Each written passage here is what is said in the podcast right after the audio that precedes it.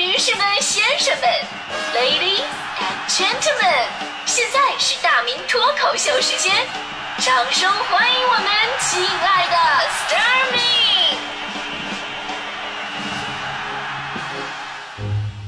好，欢迎各位来到今天的大明脱口秀，我是大明啊，欢迎。呃，过去的这个周末呢，本来是一个应该放松心情啊、休息身体的好时机，但是呢，可能很多家庭啊过得都非常的紧张刺激，因为从二十二号开始，呃，全国各省的高考分数就开始陆续公布了。北京呢是二十三号，也就是昨天公布的，还有些地方呢是今天公布。所以呢，周六的时候，我朋友圈里边就有人发了这么一条这个朋友圈，说参加高考的考生们，你们现在不应该承担高考查分这样的紧张和恐惧，你不勇敢，我来替你勇敢。代查高考成绩每次三十元啊！你的紧张我来承担，支持支付宝转账、微信红包。这很多人呢都经历过查分的那一刻啊，绝对是人生当中最刺激的瞬间了。当然，查分之前心态肯定不一样啊。比方说，有的学习好的孩子啊，这估过分考的怎么样吧？之前大概就知道个八九不离十了。所以查分的时候呢，多少心里有点底儿。你像我这种学习不好的，那真的啊。我就特别不理解，之前让我哎呀，大明你估下分你看能考多少？我要是知道我写的对不对，我就不是学渣了嘛，对吧？所以我查分数的时候，这真的特别的刺激，因为你完全不知道自己能考多少，有那么一瞬间，甚至我都想过清华北大。但结果呢，往往不会有什么惊喜啊，毕竟童话里都是骗人的，现实就是你种了什么因，就会结什么果。后来分数啊，咱们很多听众都知道，我第一次高考的分数是个足球阵型三四三嘛，是吧？后来填报志愿的时候呢，人家都在照亮北大还是清华呢，我也差不多。我在想，我这成绩是去北大青鸟学电脑，还是去清华池学搓澡？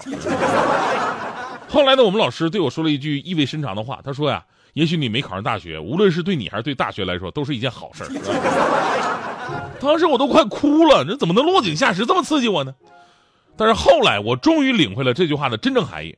这个思想拔高的这一段，咱们最后还说，最后最后说啊。后来的事大家伙儿也都知道了。我因为跟我的初恋吹过牛嘛，说我一定要陪你在吉林大学里边看星星、看月亮呀，什么玩意儿的。然后结果呢，人家被保送到吉大了，我没续上。我这分吧，得考两次加起来才行，是吧？后来为了硬上吉大，我复读了一年，转到吉林大学分最低的专业，就是播音主持专业。最后呢，努力的考上了。啊，为我们以后扎心的分手奠定了坚定的、坚实的基础是。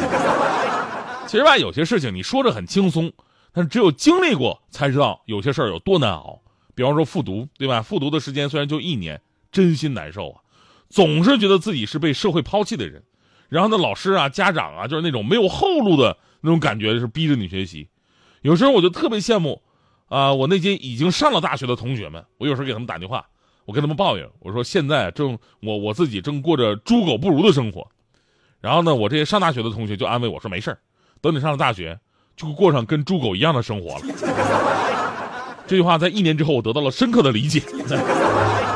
经过一年的努力，我终于比上一年高考我提高了将近一百分，这个进步呢，还被我们那个复读的学校写在黑板上，这是我这辈子第一次成为一个正面教育的典型。而且分数还是个足球阵型，上次是三四三，这次是四四二，最终的顺利的考上了吉大，所以回顾当年啊，这个决定还是对的，尤其是选择播音主持这条路，呃，因为当年呢，这个算是艺术类专业，它不算数学成绩，于是呢就避开了我一大弱项。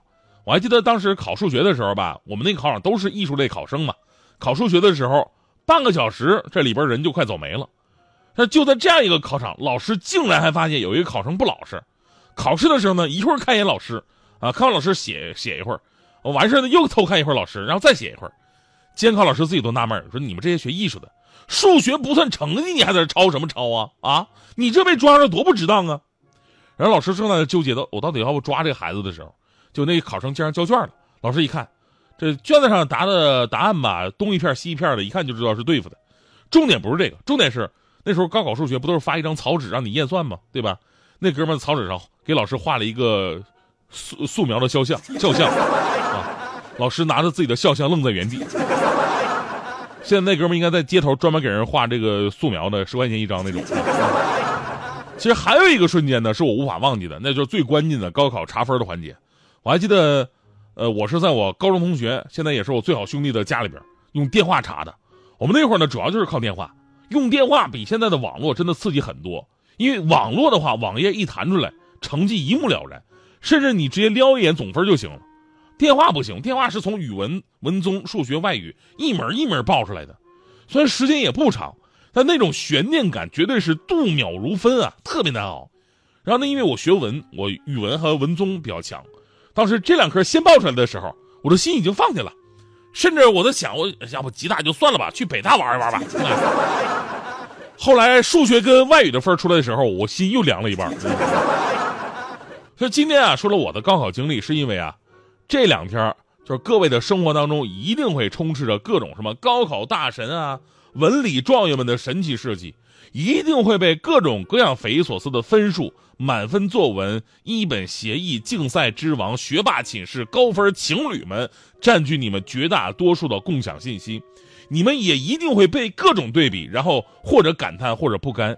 所以呢，我讲讲我的故事，也就是想告诉各位，不是每一个都是考试天才，大多数的人都是按部就班的努力，然后在战场上拿着自己所拥有的武器为自己而战。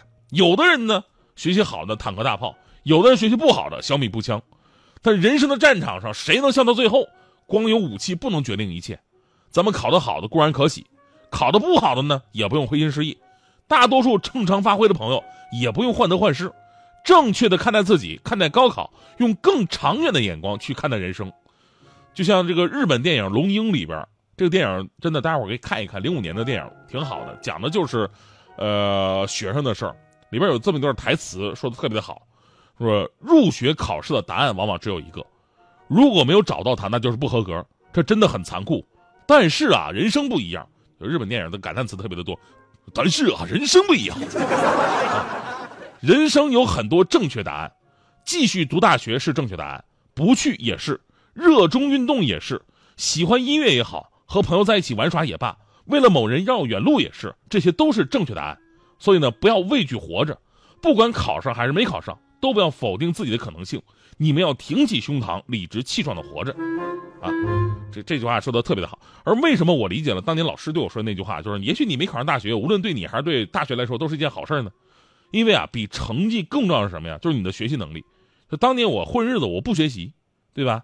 这已经形成一个习惯了。所以无论我去哪儿，哪怕有一天我真的去了清华了，那我也会一事无成。人生太多战场了，高考只是其中一个，还有什么职场啊、爱情啊、友情啊、社交啊等等等等。高考成绩不是通票。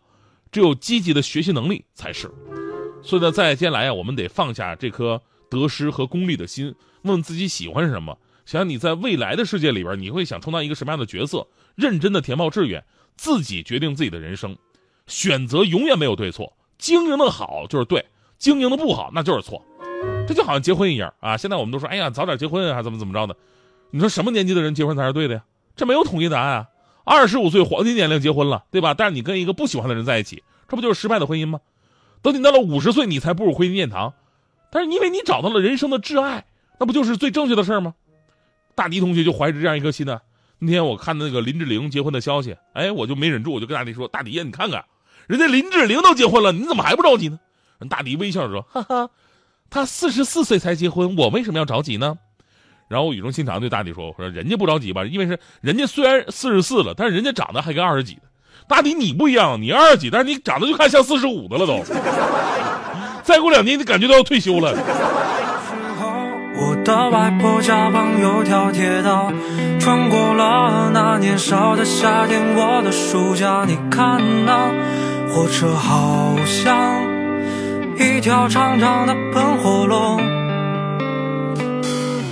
那一年，松影中的夕阳慢慢跑到傍晚的太阳落在会动石板中央。我顺着这条路，好像就能摸到远方的天。